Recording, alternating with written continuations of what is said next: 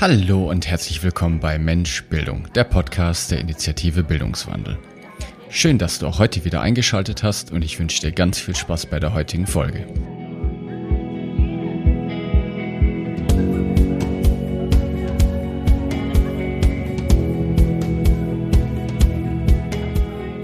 Diese Idee, dass jeder, jeder woanders steht und nicht alle Kinder zur gleichen Zeit am gleichen Punkt stehen, ähm, klar, das ist, weiß ich nicht, ob das mit der Montessori-Pädagogik zusammenhängt oder so, aber da wird es einem vielleicht noch mal ein bisschen deutlicher. Hallo und herzlich willkommen zu einer neuen Folge des Podcasts der Initiative Bildungswandel. Hallo Sonja, zu dir gleich noch mehr. Du bist heute unser, unser Gast. Grüß dich. Hallo, schön hier zu sein. Und Hallo ans Podcast-Team in bewährter alten, alten Weise, Art, nee, Art und Weise. Oh, zu viele Worte heute schon gesprochen. Johanna und David, grüß euch. Hallo. Hallo zusammen. Ja, Sonja, ähm, total toll. Du hast dich ganz spontan bereit erklärt, Gast im Podcast zu sein. Vielen Dank. Magst du einfach ein paar ähm, Sätze zu dir sagen, äh, an was für einer Schule du bist, welche Klasse du unterrichtest, um uns so schon mal so ein bisschen die Tür zu deinem Klassenzimmer aufzumachen? Ja, ich, ähm, ich unterrichte an einer Grundschule in, in Düsseldorf, im Düsseldorfer Süden. Mm, wir sind eine katholische Grundschule. Äh, ich bin in der Schule selber dort jetzt vier Jahre, ähm, insgesamt im Schuldienst seit 22 Jahren, habe vorher andere Schulen gesehen, ähm, auch an Montessori-Schulen gearbeitet. Wir sind jetzt eine Regelschule. Ähm, ja, und ich habe ein viertes Schuljahr. Die habe ich vom ersten bis zum vierten Schuljahr begleitet. Also nach vier Jahren werde ich die jetzt bald abgeben und verabschieden. Ähm, habe 27 Kinder in der Klasse und mache das wahnsinnig gern, auch noch nach 22 Jahren. Das ist schon sehr gut. wow, 22 Jahre, das ist wirklich ganz schön lang. Ähm, da ist mir als allererstes gekommen, wie ist es denn jetzt mal so nach 22 Jahren so eine ganz, ganz andere Situation zu haben, momentan in deinem Klassenzimmer? Mm, also du zielst jetzt wahrscheinlich so auf, auf die Corona-Zeit ab, oder? Ja, Remote, Corona. Ja. Vor allem in der Grundschule stelle ich mir das besonders herausfordernd vor.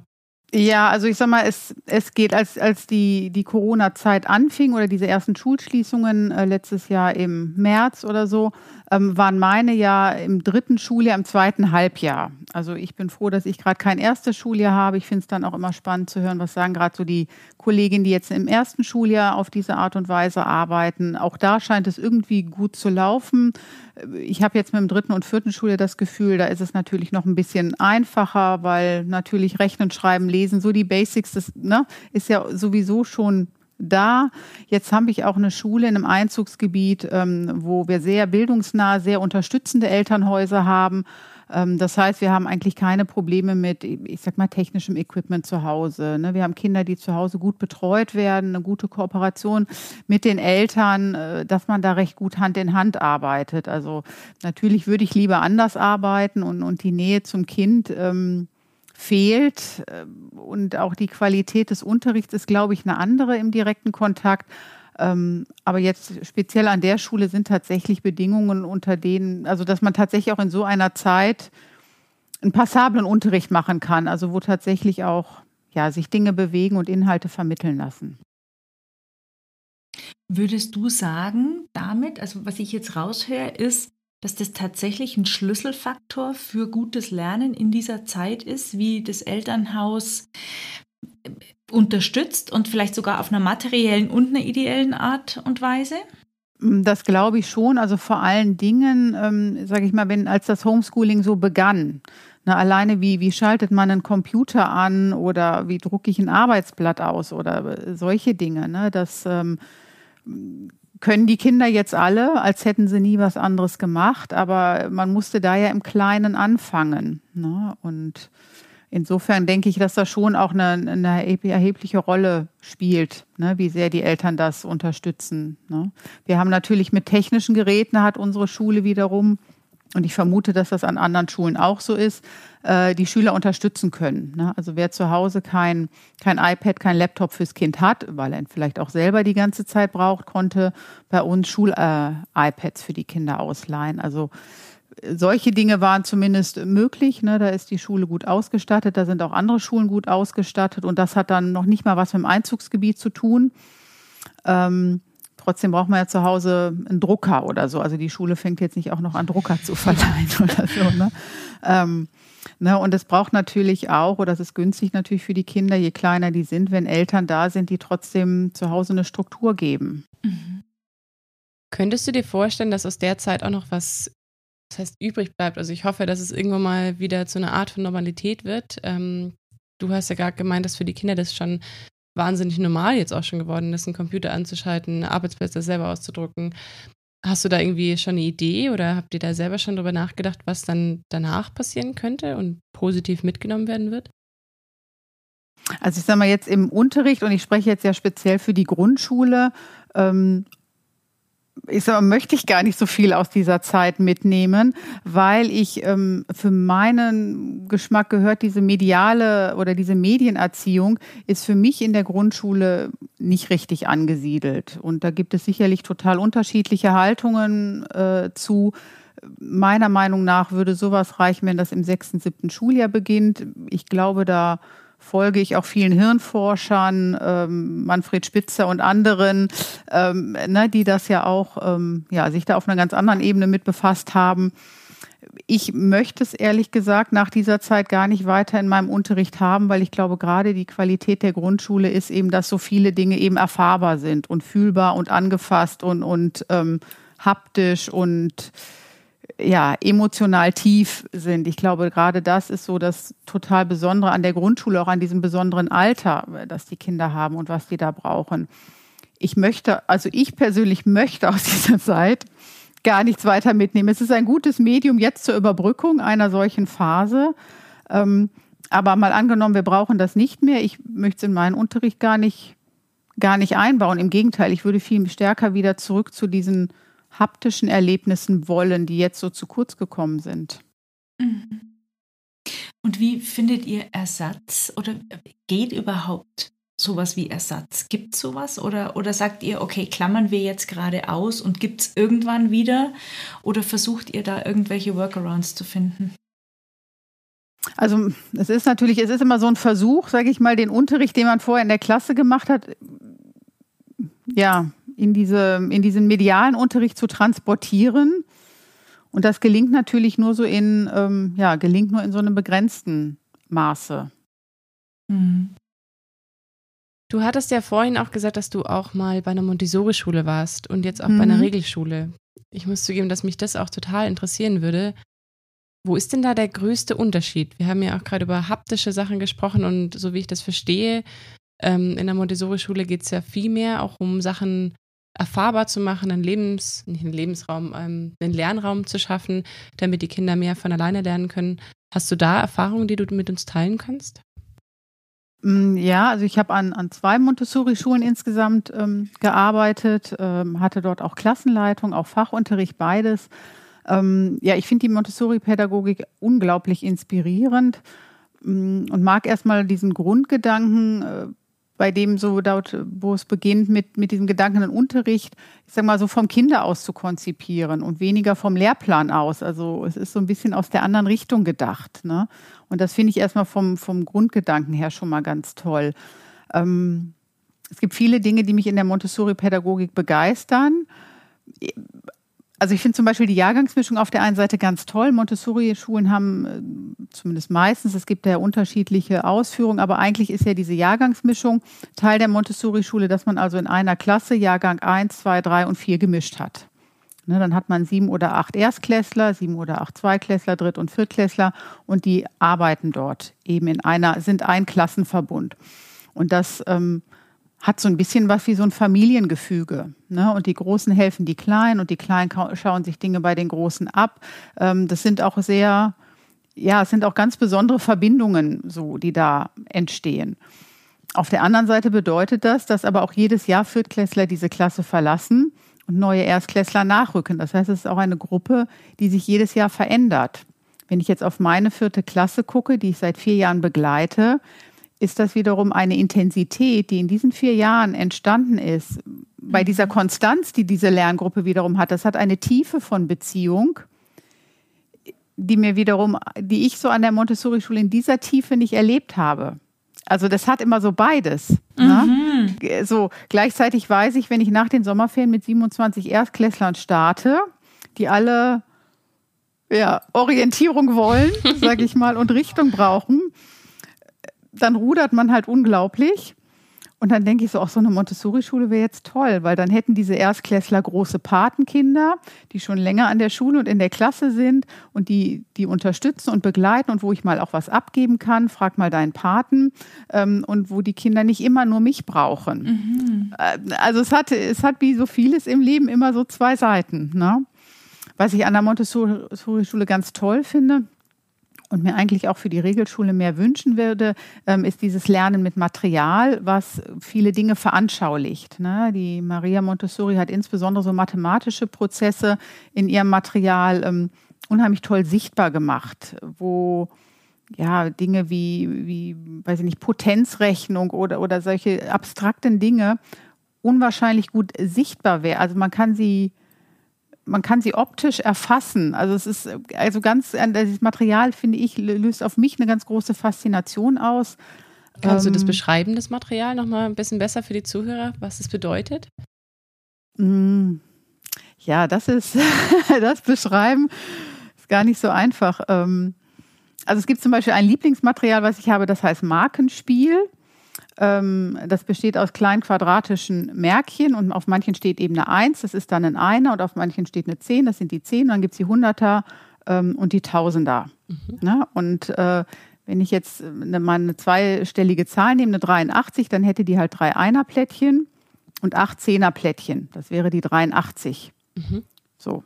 Und ähm, ne, man legt dann Zahlen aus und wenn ich jetzt zum Beispiel eine schriftliche Addition machen würde und diese beiden ähm, Summanden legen würde, die ich addieren möchte, dann entsteht, wenn ich jetzt ähm, mm, meinetwegen die mhm. Zahl 87 habe und weiß ich nicht, 93, nee, 94, ähm, entsteht ja ein Zehnerübertrag. Ich habe ja nachher meinetwegen elf Einerplättchen da liegen, weil ich zwei Zahlen addiert habe, die nachher eine Zehnerüberschreitung haben. Mhm. Und dann liegen da eben so viele Einerplättchen und dann muss ich die tauschen. Dann muss ich diese zehn Einer Märkchen einsammeln und muss die in der Bank tauschen und dafür ein Zehnermärkchen hinlegen. Und das ist nachher, wenn wir eine schriftliche Addition machen, ist das diese berühmte kleine Eins, die wir rüberschreiben. Diese kleine Übertrag.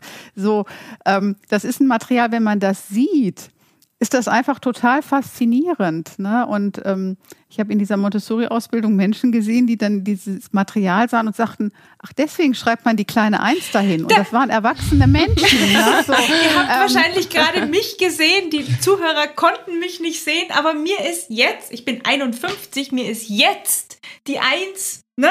so richtig ja. bildlich geworden. Ich kann das nachvollziehen, was deine Kollegen da in dieser Ausbildung sagen. Jetzt, hallo, irgendwie so gefühlte 40 Jahre später hat Andrea die Mathematik kapiert. Yeah! Also das ist so ein ganz kleines Beispiel. Es gibt halt auch komplexere Materialien fürs Bruchrechnen oder so und auch da werden mathematische Dinge unheimlich schön sichtbar. Aber das ist so ein Beispiel. Was bedeutet diese kleine Eins? Ich habe diese ganzen Einer da hinten eingesammelt und zu einem Zehner getauscht. Und dann bleiben im Einer, in der Einerstelle eben auch nur noch die Einer liegen, ja, die dann auch diese einer Ziffer bekleiden, sage ich mal. Ne? Mhm. Okay. Super so, schön. Und, und das ist toll. Und das macht wiederum auch diese Möglichkeit, diese Möglichkeit in der Jahrgangsmischung zu arbeiten. Es ist ja klar, die Lehrerin kann nicht den gleichen Stoff mit allen gleichzeitig machen, weil die Kinder stehen ja ganz woanders. Ne? Ist ja was anderes, als wenn ich im vierten Schuljahr unterrichte und jetzt lernen alle die schriftliche Multiplikation. So. Mhm. Kann ich ja nicht machen, wenn ich Jahrgang 1 bis 4 gleichzeitig unterrichte. Und mit diesem Material ist es so, dass ich zu dem Kind hingehe und sage, pass auf, ich zeige dir jetzt hier was. Ne, das nennt man, weiß ich nicht, ne, schriftliche Addition. Und dafür haben wir hier das Material. Und ich zeige dem Kind dieses Material. Und dieses Material zeigt dem Kind eben diesen mathematischen Prozess, den ich gerade versucht habe zu erklären. Und dann fängt das Kind an, mit diesem Material zu arbeiten und ich schaue halt, ob es das richtig umsetzt. Und wenn ich sehe, das Kind weiß jetzt, wie es damit arbeitet, dann sage ich prima dann machst du jetzt mal weiter und ich gehe zum nächsten Kind. Und dann kann dieses Kind, losgelöst von mir als Lehrerin, mit Hilfe dieses mhm. Materials, sich diesen Unterrichtsinhalt erarbeiten. Und ich kann mich dem nächsten Kind zuwenden. Und so funktioniert dann die Arbeit eben in dieser Jahrgangsmischung und in der Montessori-Klasse, dass eben jedes Kind sein Material hat und ich als Lehrerin immer gehe und schaue, wer ist fertig, wer braucht was als nächstes. Und da das auch oft aufwendige Materialien sind, fängt der nächste Schultag dann so an, dass viele Kinder gehen an die Regale, die holen sich ihr Material, die wissen, wo bin ich dran, was habe ich zuletzt gemacht und starten ihren Schultag komplett unabhängig von der Lehrerin, mhm. wenn es mhm. eingespielt ist. Kannst du davon was mitnehmen in deinen jetzigen Unterricht? Vielleicht, also klar, nicht die Materialien, aber was vom, vom Mindset, vom, von, von der Art und Weise, wie du an der Regelschule unterrichtest? Also das mache ich auf jeden Fall. Ne? Auch dieses zu schauen, dass jedes Kind nicht unbedingt zur gleichen Zeit am gleichen Punkt steht. Ne? Das ist, ne, das kann eine Montessori-Schule besser auffangen. In der Regelschule ist halt so, wenn alle mit der schriftlichen Multiplikation dran sind, dann fängt man die an. So, aber dieses Wissen darum, ne, dass manche das auch schon, weiß ich nicht, vor drei Wochen gut hätten lernen können und manch einer vielleicht noch weiß ich nicht, vorher ein paar halbschriftliche Übungen länger bräuchte. Mhm. Äh, ne? Aber diese, diese Idee, dass jeder, jeder woanders steht und nicht alle Kinder zur gleichen Zeit am gleichen Punkt stehen, ähm, klar, das äh, ist, weiß ich nicht, ob das mit der Montessori-Pädagogik zusammenhängt oder so, aber da wird es einem vielleicht noch mal ein bisschen deutlicher. Ich habe aber auch versucht, viel, ähm, ich versuche zum Teil Freiarbeit zu machen in meiner Klasse, insbesondere als in den jüngeren, für die jüngeren Jahrgänge hatte ich für meine Kinder auch ähm, Material ähm, zum Teil selber erstellt, auch anschaffen können. Ich habe ähm, eine Schulleitung, die das ähm, durchaus auch unterstützt ähm, und, und mir da Möglichkeiten einräumt, auch so zu arbeiten.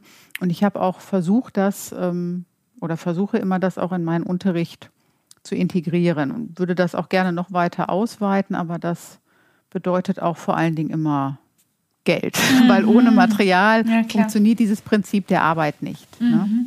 Und würdest du sagen, dass diese Art und Weise, wie du unterrichtest, in Verbindung vielleicht sogar mit dem, dass du deine Klasse über vier Jahre jetzt hattest, hat euch das einen Vorteil gebracht jetzt in dieser Zeit, wo ihr auf Verbindung, also auf Miteinandersein verzichten musstet? Hast du da gemerkt, es trägt euch oder wie, wie, wie hast du es erfahren? Mm, da weiß ich jetzt nicht, ob das speziell so diese Arbeitsweise war. Ich glaube, was uns im Moment trägt, ist eben einfach wirklich die Tatsache, dass wir seit vier Jahren zusammen sind. Ich glaube auch, dass wir eine tolle Atmosphäre in der Klasse haben und eine sehr, sehr schöne Verbindung miteinander, die Kinder untereinander und ich auch mit den Kindern. Ähm, wir waren im September noch in der total glücklichen Lage, eine Klassenfahrt machen zu können. Wow. Ähm, wir waren im September eine Woche auf einem ganz tollen Ponyhof im Sauerland, Boah. von Montag bis Freitag. Ähm, was natürlich ein total besonderes ähm, Erlebnis war. Ich meine, jeder erinnert sich noch an seine Klassenfahrten, egal wie alt er ist. Ne? Ähm, und wir hatten tolles Wetter und eine fantastische Fahrt und das, das schafft natürlich auch eine Wahnsinnsverbindung in so einer Gruppe. Ähm, und ich glaube, von diesen Dingen zehren wir jetzt auch in dieser mhm. Zeit, wo wir so auf Distanz waren. Also solche Dinge, solche gemeinsamen Erlebnisse, die einfach mhm. unheimlich Verbindung schaffen. Ne? Mhm. Ja, da stelle ich mir jetzt mit dafür eine Kollegin, die gerade ein erstes Schuljahr hat ähm, und wo noch nicht so viele verbindungsschaffende gemeinsame Erlebnisse waren, stelle ich mir gerade schwieriger vor. Ne?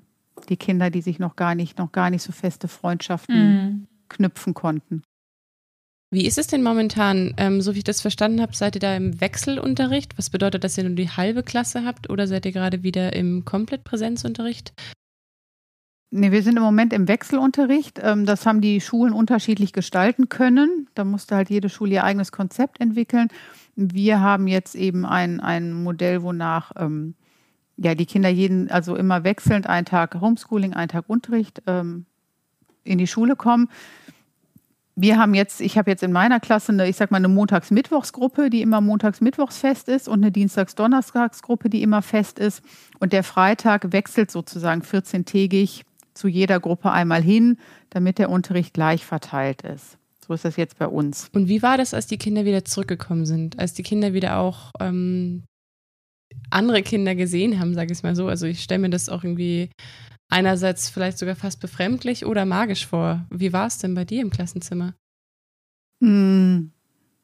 Also ich würde sagen, es hatte sowas von der Euphorie. Ne? Also es war schon eine wahnsinnig große Freude aufeinander und auch auf diesen, auf unseren Klassenraum und auf unser Klassenstofftier und, und ähm, so auf alles, was vertraut ist da. Ne? Und ähm, also es war, glaube ich, war wirklich eine große, große Freude aufeinander, ähm, die, die, ähm, die ich gemerkt habe. Gleichzeitig dann auch so ein bisschen merkt man natürlich so eine so eine Hemmnis aufeinander zuzugehen oder man würde sich sonst in die Arme fallen, mhm. so, ne, wenn das nicht gerade so restriktiv alles gehandhabt würde. Mhm. Dann ne, wäre man sich, ne, wäre man sich noch irgendwie, sag ich mal, so, man wäre noch vielleicht ein bisschen körperlicher miteinander gewesen und hätte sich mal so richtig gedrückt oder die Freundin fallen sich um den Hals oder so. Und da ist natürlich jetzt, ja, kommen die Kinder halt auch mit unterschiedlichen Instruktionen, sage ich mal, von zu Hause in die Schule. Aber es war, es war eine wahnsinnige Freude und eine unheimlich große Euphorie und dieses Vertraute und wieder gemeinsam. Und ja, da haben die sich echt nachgesehnt. Und ich mich auch. Also kann ich auch nicht anders sagen. Ja, wer tut das nicht? Ja. Naja, es sind ja in Anführungszeichen seit vier Jahren deine Kinder, in Anführungszeichen. Ne? Hm. Ja. Da hatte ich mit meinen eigenen beiden Kindern immer so, am Anfang so ein bisschen Eifersuchtsthemen. Ich von meinen Kindern gesprochen habe, dann fanden das meine beiden Töchter nicht gut, dass ich meine Kinder gesagt habe und dann meine Klasse meine. Aber ich, ich spreche tatsächlich auch immer von meinen Kindern, wenn ich von der Klasse rede, ja. Hm. Was ist denn für dich das, das Learning aus, aus dieser Zeit? Was nimmst du mit? Auch wenn du sagst, super, wenn wir wieder komplett im, im Präsenzunterricht sind und das ist für die Grundschule auch ähm, super und wichtig. Aber vielleicht gibt es ja irgend sowas, wo du sagst, Mensch, und dafür war es doch gut.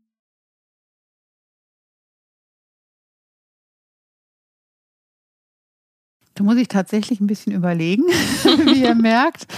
Ähm, ich meine, es ist gut, irgendwie zu merken, dass es auch so gehen kann. Ne? Mhm. Und, oder dass man dann auch, ähm, wie schnell man sich dann doch auch umstellen kann. Ne? Also das, ähm, das fand ich schon, aber ich, also ich war auch über mich selber erstaunt. Ne? Ich bin jetzt auch nicht so technikaffin und habe am Anfang auch gesagt, Videokonferenzen mache ich nicht. Und dann hatte ich eine Kollegin, die fing mit Videokonferenzen an, also schon im Februar, äh, nee, im, im März und war dann so eine, so eine ganz leidenschaftliche, enthusiastische Kollegin. Und dann sprang bei mir halt so ein Funke über. Und dann habe ich gedacht, ach, wenn die das macht, dann probiere ich das auch. Es war auch so ein sich so gegenseitig anstecken, so ein bisschen. Ne? Und ich habe ein tolles Kollegium und, und wir, wir teilen und tauschen viel miteinander an, ich sag mal, Arbeitsmaterial und Erfahrung oder was auch immer.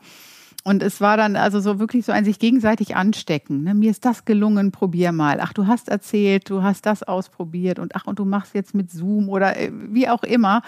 Also es war, ähm, ja, es war, war sehr, also ich habe dann sehr unterstützendes Umfeld, sage ich mal, in meinem Kollegium oder speziell auch in meinem Jahrgang.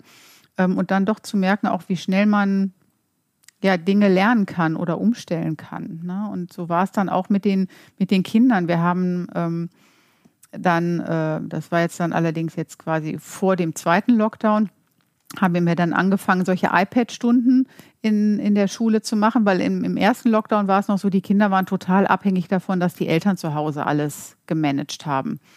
Und dann haben wir in der Schule iPad-Stunden gemacht mit den Kindern und haben dort eben, ne, wie melde ich mich an, was ist mein Passwort, wo finde ich einen Arbeitsplan, wo finde ich ein Arbeitsblatt, wie lade ich das wieder hoch, wenn das bearbeitet ist.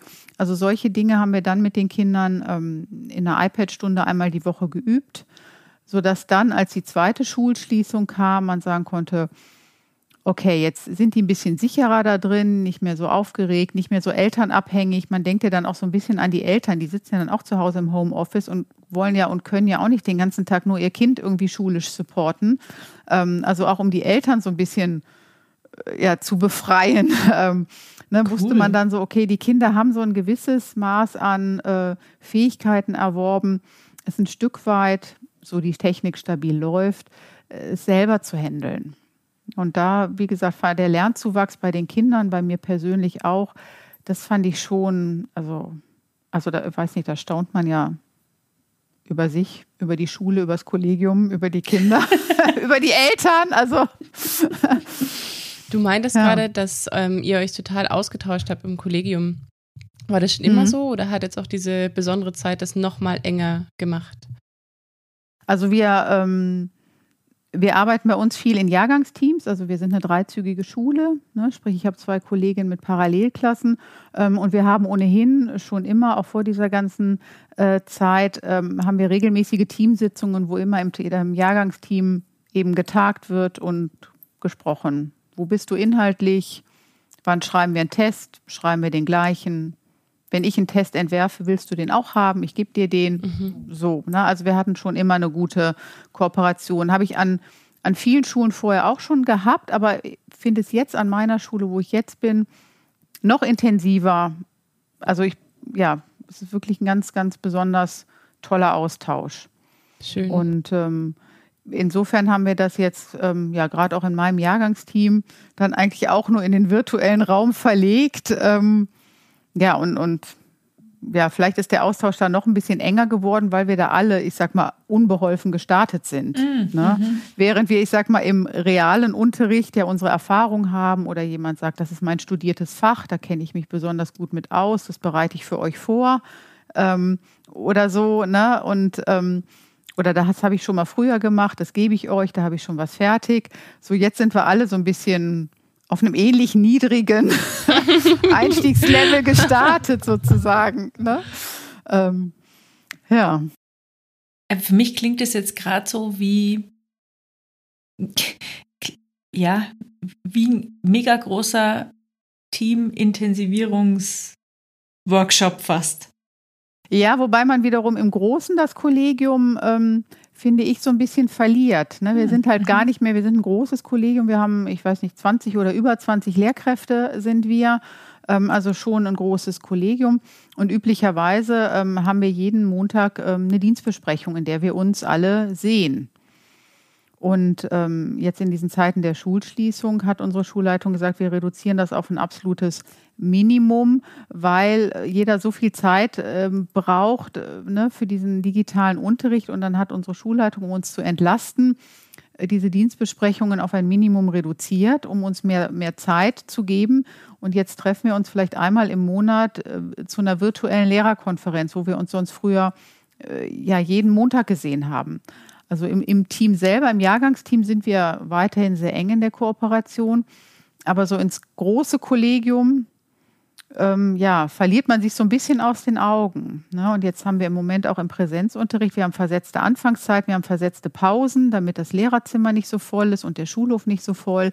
Das heißt, im Lehrerzimmer treffe ich ja von den über 20 Leuten, die wir sind, wenn es gut läuft, vielleicht vier. So, mhm. ne? Man sieht immer die gleichen. Ich sehe fast nie die Erst- und Zweitklasskolleginnen, ähm, weil die eben andere Zeiten haben. Und da verliert man sich so ein bisschen, mhm. stelle ich fest. Mhm. Und trotzdem meintest du ja, dass das einer der Kolleginnen ist, die am meisten jetzt auch ähm, zusammenarbeiten oder ein ganz besonderes mhm. Verhältnis haben. Hast du eine Idee, was der Schlüssel ist? Oder kannst du da auch an die Zuhörer irgendeinen Tipp geben, was besonders wichtig ist, um so eine Zusammenarbeit zu haben? Also ich erlebe bei uns viele Kolleginnen als sehr, ich sag mal, ähm, teilefreudig. Also jeder gibt gerne ab. Ne? Äh, man kann jeden fragen und man bekommt auch ne, zurück. Es mhm. gibt ja auch Menschen, die teilen eben nicht gerne. So. Ähm, und ich glaube, es liegt bei uns ganz viel ähm, an unserer Führung. Wir haben eine tolle Schulleitung, die fachlich unwahrscheinlich kompetent ist und menschlich einfach, finde ich, einen großartigen Führungsstil hat und ähm, glaube, das hat auch ganz viel mit ihr zu tun, wie sie die Schule leitet und wie sie dieses Kollegium führt. Ähm, das hat sicherlich einen ganz starken Einfluss darauf, wie, ähm, ja, wie die Atmosphäre im Kollegium auch ist. Mhm. Total schön, danke. Ja, also ich weiß nicht, wie es euch geht, aber ich habe tatsächlich auch einen Titel für die Folge ähm, im Kopf. Ich sage den jetzt einfach mal. Dieses Mal war es ja eher fast Tür auf, ein Blick ins Lehrerzimmer. das stimmt. Und ich fand den super interessant. Also das ist ja der Raum, in den ich als Kind unheimlich gern mal reinspitzeln mhm. hätte wollen und nie durfte. Von dem her, Sonja, ganz lieben Dank, dass du uns da heute mitgenommen hast, ne? fachlich über Materialien oder eben auch so, ne? wie seid ihr miteinander und, und wie ist es im Moment gerade? Also finde ich ganz, ganz wertvoll. Dankeschön dafür, dass du uns diese Tür aufgemacht hast. Sehr gerne. Danke auch von mir. Dankeschön. Ja. Ja. Dann ähm, danke fürs Dasein. Nicht nur fürs Tür aufmachen, sondern auch fürs Dasein im Podcast, für deine Spontanität. Ich fand es toll, dass du äh, mit uns die Gelegenheit beim Schopf gepackt hast, noch eine Folge dazu zu machen. Liebe Sonja, liebe Johanna und lieber David, euch beiden, euch dreien, ganz großes Danke und einen schönen Abend euch. Den wünsche ich dir auch. Ebenso. Einen schönen Morgen. Danke gleichfalls. Danke, dass ich hier sein durfte. Ja, klar, gerne. Vielen Dank, dass du bis hierher gehört hast. Und danke, dass du damit auch einen Teil zum Bildungswandel beiträgst. Wir freuen uns sehr, wenn du auch Teil dieses Podcasts werden möchtest und uns einen Einblick in deinen Alltag in die Schule geben möchtest. Dafür melde dich gerne jederzeit unter podcast.bildungswandel.jetzt. Wenn dir dieser Podcast gefällt, dann teile ihn bitte mit all deinen Freunden, all deinen Bekannten und natürlich auch sehr gerne in deinem Lehrerkollegium. Wir freuen uns auch ganz besonders über gute Bewertungen bei den gängigen Podcast-Plattformen.